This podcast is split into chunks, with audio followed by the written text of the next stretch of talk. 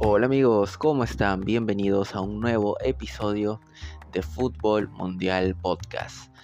Esta mañana se realizó el sorteo de los octavos de final de la UEFA Champions League, ya que teníamos a los 16 clasificados ya desde la semana pasada, así que era momento de armar los cruces para la siguiente ronda de la UEFA Champions League. La última con este formato actual principalmente la primera ronda porque ya no van a haber grupos, sí que va a haber ya la próxima temporada con el nuevo formato octavos de final, pero antes va a haber como una ronda previa de 16 avos de final, bueno, ya explicaremos.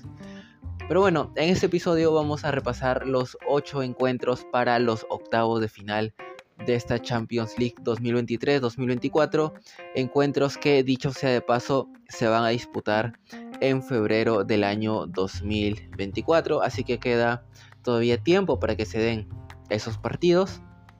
Obviamente muchas cosas pueden cambiar de aquí a febrero. Son eh, dos meses prácticamente. Así que bueno, pero igual eh, podemos hacer ya una predicción por lo menos de cómo están los equipos ahora y quién eh, puede ganar cada llave y clasificar a los cuartos de final. Así que vamos a comenzar llave por llave. La primera que vamos a analizar es la de el Oporto contra el Arsenal. Dos equipos que, a ver, a nivel futbolístico, creo que el claro favorito para llevarse este enfrentamiento, este playoff, es el Arsenal porque como juega es mucho mejor que el Oporto. Este Oporto no ha podido ganarle a un Barcelona en crisis durante la fase de grupos. Y el Arsenal, bueno, ya lleva mucho tiempo con Mikel Arteta es un equipo que ya tiene eh, todos los automatismos bien aprendidos, que juega muy bien, que ya tiene una identidad, un estilo de juego que ha sido superior en su grupo. Grupo en el que yo creo hay rivales bastante parecidos al Oporto. Rivales ahí como de media tabla, no tan complicados. A ver, el Oporto es un grande de Europa, pero en presente no creo que le da mucho para poder competir ya cuando se enfrenta a un peso pesado. Y a ver, tal vez el único punto en el que veo yo que el Oporto puede ser superior al Arsenal es en la experiencia. La temporada pasada, recordemos que el Arsenal queda eliminado de la Europa League en su casa por penales contra otro equipo portugués. En esa ocasión fue el Sporting de Lisboa.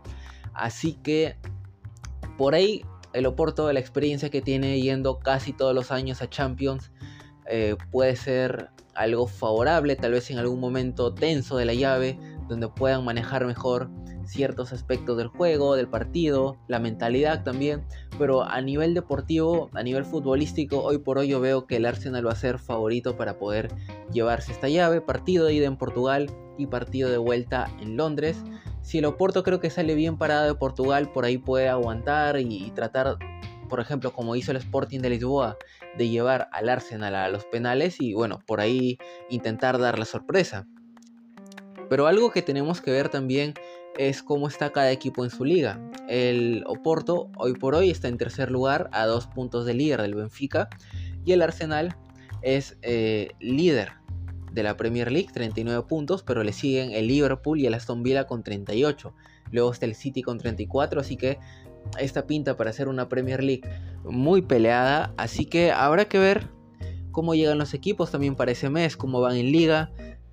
Yo me atrevería a decir que si el Arsenal puede priorizar una competencia, lo haría en la Premier League, ya que es una deuda pendiente que tiene de la temporada pasada, donde estuvo a punto de ganarla, estuvo líder en muchas fechas y al final terminó pues haciendo el pecho frío y y no pudo, no pudo sostener ese liderato y el City la terminó ganando.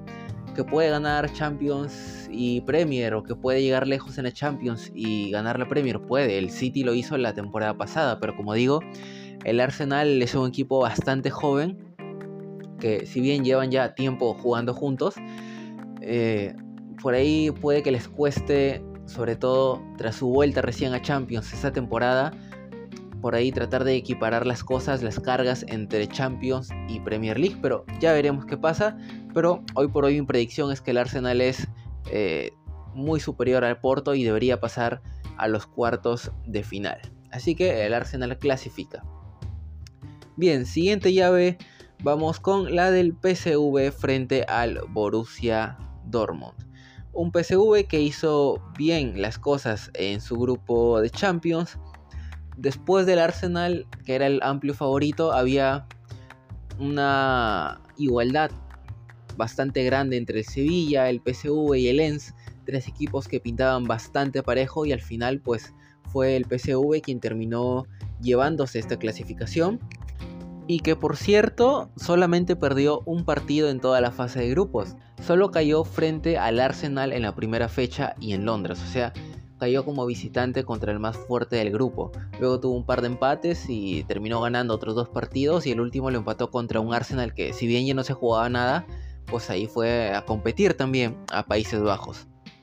Así que creo que dio un paso bastante importante, estuvo mejor que el Sevilla, mejor que el y completamente justa su clasificación a la siguiente ronda y ahora sí pues tendrá que enfrentarse ya en un mano a mano, ya no es un grupo de seis eh, partidos, sino que ahora tiene que ir a partido, bueno, no partido único, pero sí partido de ida y de vuelta, donde solamente tienes dos oportunidades frente a un rival que yo sí lo veo superior, no bastante, pero sí ligeramente superior para quedarse con la llave. A nivel general, por lo menos lo digo.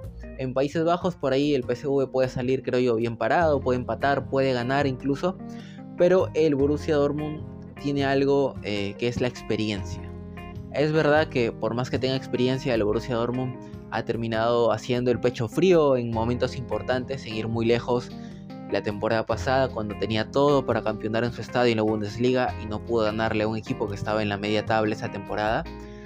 Pero bueno, ha hecho una buena fase de grupos el Dortmund. Comenzó mal, cayó contra el Paris Saint Germain en Francia. Luego en casa no pudo contra el Milan, partido 0-0, pero se fue recuperando, sobre todo creo yo fue clave ese doble enfrentamiento contra el Newcastle que ganó tanto en Inglaterra como en Alemania.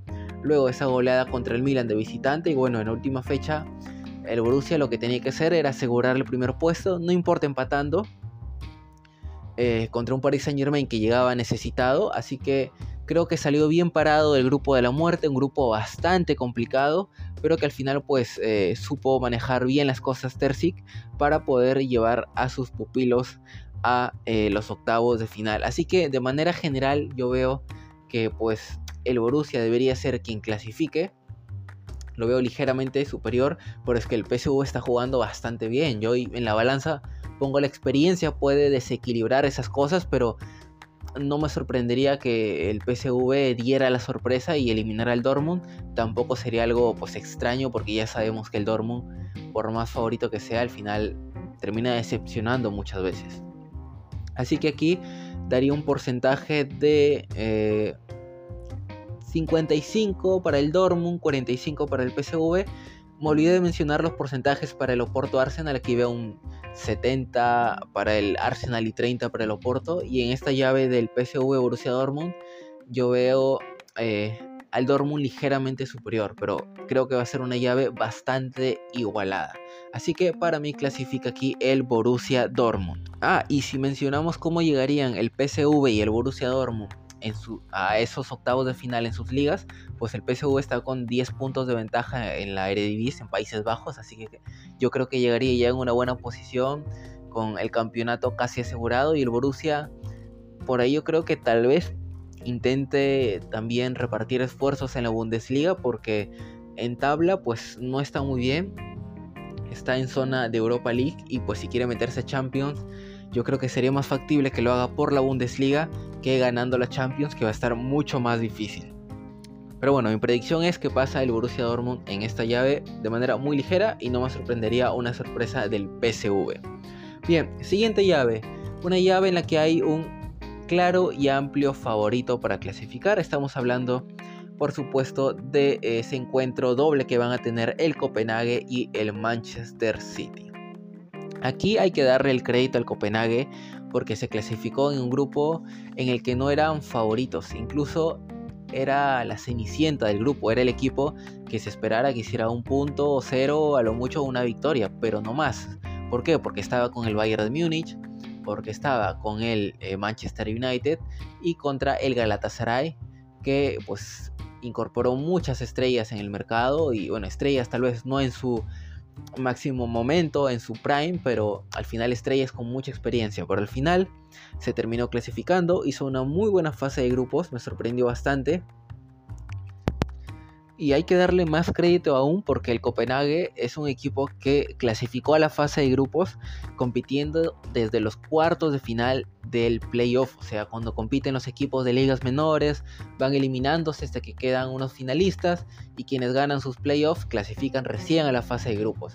El Copenhague ha disputado muchos partidos para llegar aquí, creo que totalmente merecido, luego cayó en un grupo bastante complicado como les mencionaba, empató contra el Galatasaray. De hecho, ese partido lo estaba ganando 2 a 0 y, el Galatasaray se, se lo empata en, tiempo de descuento, le mete dos goles.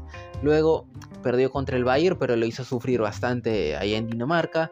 Luego perdió contra el Manchester United en un partido que yo creo, si, si tuvo ese resultado 1-0 con el United y piensas, wow, el, el United pues, lo pasó por encima y todo, pero al final es un partido muy engañoso porque el Copenhague eh, tuvo sus oportunidades, también fue muy parejo, incluso en ese primer tiempo el Copenhague fue ligeramente superior al Manchester United, le mete un gol de pelota parada, cabezazo de Maguire y luego Onana ataja un penal en el último minuto y, le da la victoria al United, pero si no, tranquilamente podría haberlo empatado el Copenhague. Luego le ganó al, United remontando ya en Dinamarca, luego empató contra el Bayern en Alemania y al final pues ganó como local en Dinamarca contra el Galatasaray y ha sido una campaña bastante buena y no importa lo que pase contra el Manchester City, así los, los goleen o vayan a pasarlos por encima completamente, creo que el Copenhague merecido que esté aquí en octavo de final y de verdad un campañón del equipo de Dinamarca. Y por otro lado tenemos al Manchester City, actual campeón de la UEFA Champions League y en esta llave obviamente no es solamente favorito para clasificar, sino en general es favorito para poder repetir el título y conseguir ese doblete, ¿no? Repetir eh, la Copa de Champions que consiguió el año pasado. Eh, en fase de grupos, por ahí tuvo partidos en los que tuvo que remar en contracorriente, estuvo complicado, por ejemplo, contra el Estrella Roja se fue perdiendo al descanso 1-0 y tuvo que remontar en el segundo tiempo. Igual contra el Leipzig en Inglaterra empezó perdiendo, jugando muy mal, pero al final, bueno, terminó de nuevo remontando y, ganando el partido, siendo, como mencionamos eh, en el episodio de la sexta fecha, uno de los dos únicos equipos que consiguió el puntaje perfecto en fase de grupos como el Real Madrid. Así que en esta llave, bueno, el amplio favorito es el Manchester City voy a darle 90% al City, 10% al Copenhague, incluso podríamos decir 95% que clasifica el Manchester City y 5% que clasifica el Copenhague.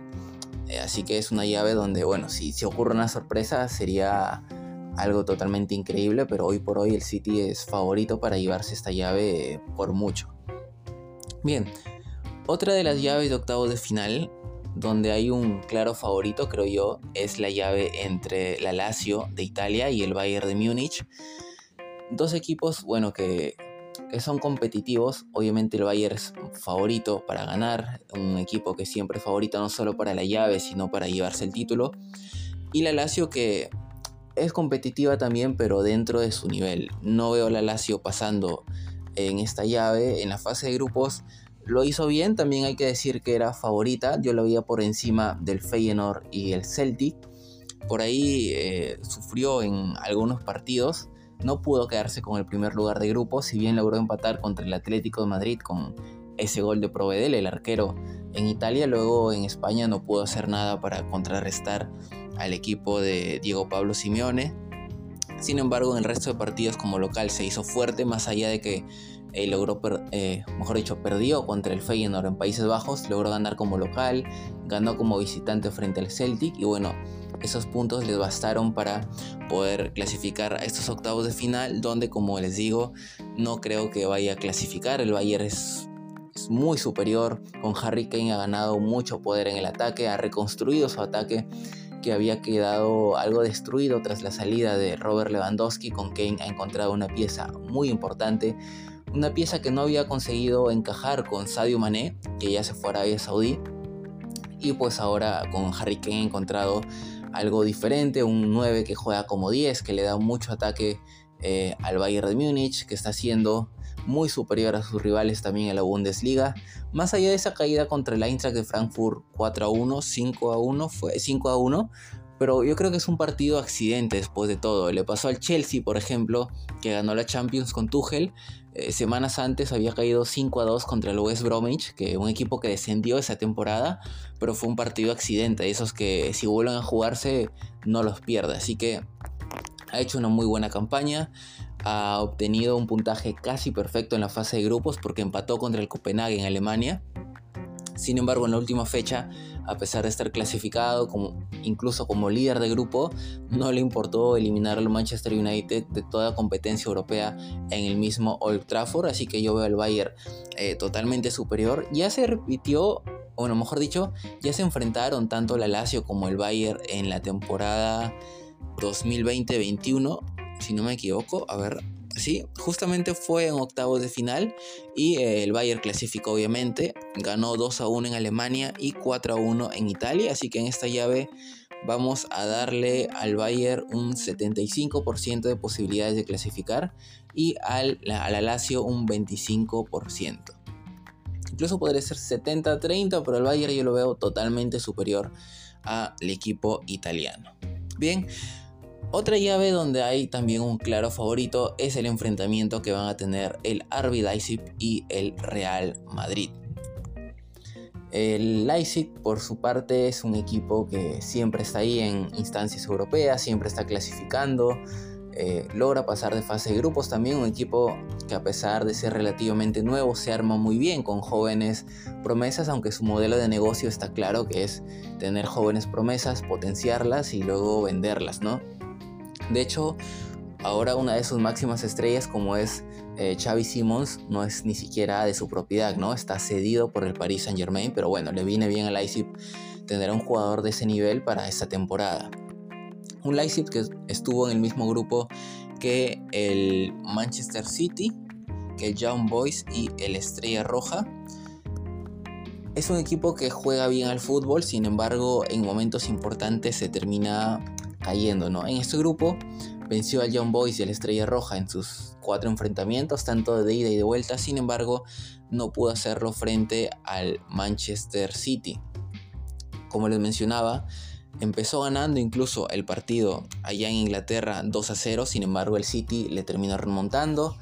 Luego también en la Bundesliga ha tenido momentos donde ha estado peleando mano a mano contra el Bayern en temporadas anteriores para llevarse el título.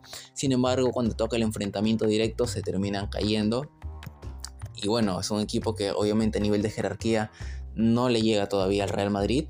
Y eh, el equipo merengue por su parte ha hecho una fase de grupos perfecta eh, contra el Napoli, el Sporting Braga y el Union Berlin bueno, a pesar de todas las lesiones que ha tenido, ha logrado sobreponerse y está haciendo una campaña muy buena, por lo menos esta primera mitad de temporada. Y aquí es el claro favorito para pasar de ronda. Obviamente no va a ser fácil porque Leipzig es un equipo que juega muy bien, muy vertical, que tiene muy buenos jugadores. Pero a nivel de experiencia, de jerarquía, y el Real Madrid es favorito para pasar en esta fase. Pero yo creo que va a ser igual un, un partido bastante, bueno, un par de partidos bastante entretenidos. Ya se enfrentaron la temporada pasada en fase de grupos, ganó el Madrid en el Bernabéu y perdió en Alemania 3 a 2, pero ya era un Real Madrid clasificado y bueno, esto es otra cosa porque ya es un enfrentamiento directo para eh, pasar a los cuartos de final.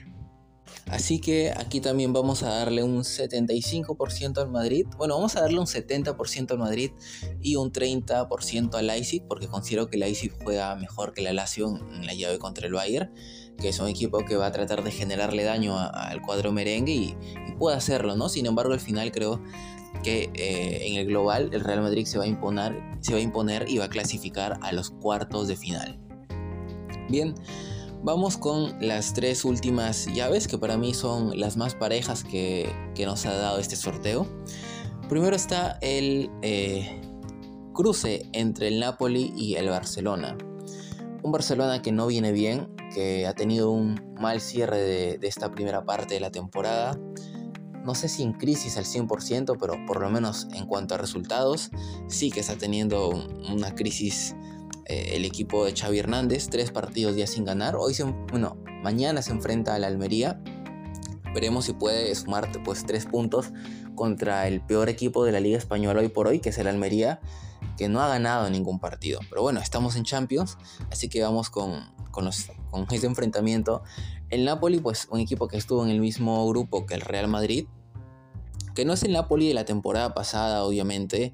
Eh, es un equipo que ha perdido algo de, de peso en todas sus líneas, porque la temporada pasada era un equipo que te presionaba muy alto, que tenía una idea de juego muy clara, pero la salida de su entrenador hacia la selección italiana, pues ha calado un poco, creo yo, más y sumándole los problemas, por ejemplo, de Osimen que tuvo en, en esta primera parte con la directiva del Napoli, por ciertos TikToks que se subieron Kvaratskhelia que estuvo durante varios partidos sin poder anotar un gol, han hecho pues que el Napoli no sea el, el mismo Napoli en cuanto a nivel que se coronó la temporada pasada como campeón de la liga italiana que llegó hasta cuartos de Champions.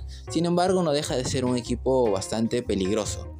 En esta fase de grupos logró clasificar por encima del Sporting de Braga y el Union Berlín, no pudo ganar contra el Madrid, perdió ambos partidos, luego empató contra el Union Berlín, pero sí consiguió la victoria en el resto y bueno, esto le valió para clasificar como segundo de grupo. Y el Barcelona por su parte, pues a pesar de no estar muy bien en liga, en esta fase de grupos de la Champions, sí lo ha hecho bien en líneas generales porque eh, consiguió 5 victorias de 6, logró ganarle al Porto, que era en el papel el rival más complicado que iba a tener por ese primer puesto, pero aún así, como eh, vimos, le ganó tanto en Portugal como en España. Y bueno, de esta manera se quedó con el primer lugar del grupo. Perdió, eso sí, contra el Antwerp en la última fecha, lo cual ha sonado muchísimo en el mundo del fútbol, porque a pesar de estar clasificado, perdió contra un equipo que no había ganado ni un partido en Champions. Pero bueno, sucedió y y el Barcelona con este resultado sumó un poco más a la crisis que está teniendo. Pero bueno, le ha valido para clasificar como primero, para evitarse rivales duros que hubieran quedado como líderes de grupo. Y de esta manera pues se va a enfrentar a un Napoli que yo creo le va a dar una llave mucho más pareja de lo que esperamos. Obviamente hasta febrero pueden ocurrir muchas cosas, puede mejorar un equipo, puede bajar el otro, pero hoy por hoy creo que va a ser una llave bastante pareja Aún así voy a darle una ligera ventaja al Barcelona, un 55-45, un 53-27 por ahí, perdón, 53-47, porque creo que va a ser una llave bastante pareja. Va a depender mucho de cómo haga el Napoli las cosas ahí en Italia, porque de hecho ya tienen historia en el 2022 enfrentándose por Europa League, que de hecho después de dos temporadas el Barcelona vuelve a clasificarse a octavos de Champions donde en esa llave fue de 16 avos de final, si no me equivoco, exacto. Empataron 1 a 1 en España y el Barcelona le ganó 4 a 2 al Napoli allá en Italia. Así que va a ser una llave, creo, bastante pareja. Pero no sé, algo me dice que por ahí el Barcelona con, con cierta más, diría, experiencia no, porque de hecho el Napoli, si hablamos de pasar de ronda, tendría más experiencia que este Barcelona, que es bastante joven, pero aún así creo que al final, por esa jerarquía, el Barcelona puede terminar pasando por encima del Napoli. Pero como digo, va a ser bastante parejo y no me sorprendería que el Napoli dé la sorpresa y elimine al Barcelona. Así que esos porcentajes son para esta llave. Luego la penúltima llave que vamos a analizar es la del Paris Saint Germain frente a la Real Sociedad, un Paris Saint Germain que estuvo en el grupo de la muerte, que terminó clasificando eh, a duras penas porque un gol del Milan en el partido contra el Newcastle lo habría sacado, logró empatar y, allá en, Alemania y bueno, el, Napoli perdón, el Milan y el Newcastle empataron, no se sacaron ventaja, sino eso habría significado la eliminación pues inmediata del Paris Saint Germain y habría tenido que ir a la Europa League. Pero bueno, se terminó clasificando en una fase de grupos donde no logró ganar como visitante y eso es muy importante porque esta llave de octavos de final va a tener que cerrarla como visitante en España contra una Real Sociedad que ha hecho una muy buena fase de grupos. En su regreso a Champions se esperaba que tal vez le pudiera pesar algo el, estar en una competición europea con jugadores muy jóvenes, un plantel que no había estado casi antes en Champions, pero al final consiguió pues eh, buenos resultados. Por ejemplo, no perdió contra el Inter, empató tanto en España como en Italia. Luego es verdad tuvo un empate contra el Salzburgo, pero ahí estaban clasificados. Y el resto de partidos pues los terminó ganando. Por ejemplo, al Benfica eh, le ganó pasándolo por encima en el primer tiempo con unos 45 minutos espléndidos del equipo de la Real Sociedad. Así que bueno, es un equipo que yo creo puede competir al Paris Saint Germain. Eh, obviamente el equipo francés es favorito, tiene a Mbappé, tiene pues a un entrenador como Luis Enrique, que es eh, una persona que va formando sus equipos de a pocos, que tiene que implantarles esa idea de juego. Sin embargo, se enfrenta a una Real Sociedad que ya tiene una idea de juego bastante clara con respecto a lo que quiere hacer en el campo. Es un, equipo, no se le va a dejar para nada fácil. Yo creo que esta llave es más pareja también de lo que pensamos. Una Real Sociedad que yo creo por ahí puede dar la sorpresa y terminar eliminando al cuadro parisino. Pero los porcentajes vamos a darles a ver. Eh, también tiene que ser parejo, ¿no? Vamos a darle un 54 para el Paris Saint Germain y un 46 para la Real Sociedad. Dependiendo que pase en estos dos meses de enero y febrero, veremos cómo van evolucionando estos equipos. Eh, para modificar tal vez ¿no? los porcentajes y ver si la Real Sociedad tiene más posibilidades o si el Paris Saint Germain mejora, por ahí puede aumentar sus posibilidades de pasar, ¿no? Pudo haberle tocado un rival peor, es verdad, pudo tocarle un Bayern, un Real Madrid, un Manchester City, que yo creo sí los habrían podido eliminar, pero contra la Real Sociedad sí que tiene bastantes posibilidades. Así que también va a ser una llave pareja, pero veo al París también porque a pesar de nunca haber ganado la Champions, tiene experiencia cada año eh, disputando esta competición. Y por último, tenemos probablemente la llave más pareja de todas. Inter contra Atlético de Madrid. El último finalista de la Champions, el cuadro italiano, se enfrenta a un Atlético de Madrid que esta temporada lo está haciendo bastante bien, que está teniendo una muy buena performance, está demostrando algo de cambio en su estilo de juego, ya no tan defensivo, sino eh, poniéndole más fichas al ataque y tratando de generar más goles, haciéndole más daño al rival, lo cual nos deja una llave bastante pareja, la verdad, en ambos partidos. Esta es una de las llaves que ya les voy adelantando, le voy a dar 50-50 porque de verdad no veo un, claro favorito. El Inter, como mencionaba, eh, estuvo en la fase de grupos con la Real Sociedad, con el Salzburgo y con el Benfica. No pudo ganar esos dos partidos contra eh, contra la Real Sociedad, empató contra el Benfica 3 a 3, es verdad que comenzó perdiendo, pero lo terminó remontando al final. Y bueno, es un equipo que ya está armado, que sabe lo que quiere jugar, que tiene un plantero muy fuerte, que se fue Lukaku, es verdad, a la Roma, pero metió a Turán, que está haciendo un campañón, está metiendo muchos goles, sumó a Alexis Sánchez, que todavía tiene el talento ahí intacto, y bueno, es un equipo bastante poderoso y se enfrenta a un Atlético de Madrid, que por su lado está haciendo también las cosas bien, que en la fase de grupo se clasificó como líder, que al final en el último partido le ganó al Lazio, quedó como primero de grupo y que está teniendo a Antoine Griezmann, que está haciendo un verdadero campañón. Así que es una llave que es muy difícil de, decir quién va a ganar, quién va a clasificar. 50-50, eh, si pueden ver esta llave, pues se la recomiendo porque va a ser seguramente la mejor de todas. Y bueno, hasta aquí el análisis de las llaves de octavos de final de la Champions. Si quieren vamos a repasar rápidamente la de Europa League y Conference League. Bueno, en Europa League y Conference League son los 16 eh, avos de final porque se tienen que enfrentar todavía los equipos que llegaron pues terceros de Champions a enfrentarse a los segundos de Europa League y al igualmente los, igualmente los terceros de Europa League se enfrentan a los segundos de Conference. Así que vamos a repasar las llaves, nada más vamos a mencionarlas. En Europa League tenemos Feyenoord contra Roma, Milan contra Stagenens, Lens contra Friburgo, Young Boys contra el Sporting de Lisboa, el Benfica contra el Toulouse, el Sporting Braga contra el Karabaj, el Galatasaray contra el Sparta de Praga, el Shakhtar Donetsk contra el Olympique de Marsella. En octavos de final van a esperar el Brighton, el Rangers, el Atalanta, el Liverpool, el Villarreal, el Slavia Praga y el Bayer Leverkusen de Xavi Alonso. Y por su parte en la Conference League, los 16 avos de final van a ser el Sturm Graz contra el Slovan Bratislava, el Servet contra el Ludogorets, el Royal Union contra el Eintracht de Frankfurt, el Betis contra el Dinamo de Zagreb, el Olympiacos contra el Ferencváros, el Ajax contra el Bodo Glimt, el Molde contra el Legia y el Maccabi Haifa contra el Ghent. Y bien, esto ha sido todo por el episodio del día de hoy. Ya saben que si les gustó nos pueden encontrar como Fútbol Mundial en las plataformas de podcast de Spotify, Spotify for Podcasters, Google Podcast, Breaker, Radio Public, Pocket Cast, Apple Podcast y Podcast Addict. También estamos en YouTube como Fútbol Mundial Podcast, al igual que en nuestras redes sociales, Instagram, Facebook y TikTok como Fútbol Mundial Podcast. Yo soy Javier Salinas, me despido y nos vemos en el siguiente episodio. Adiós.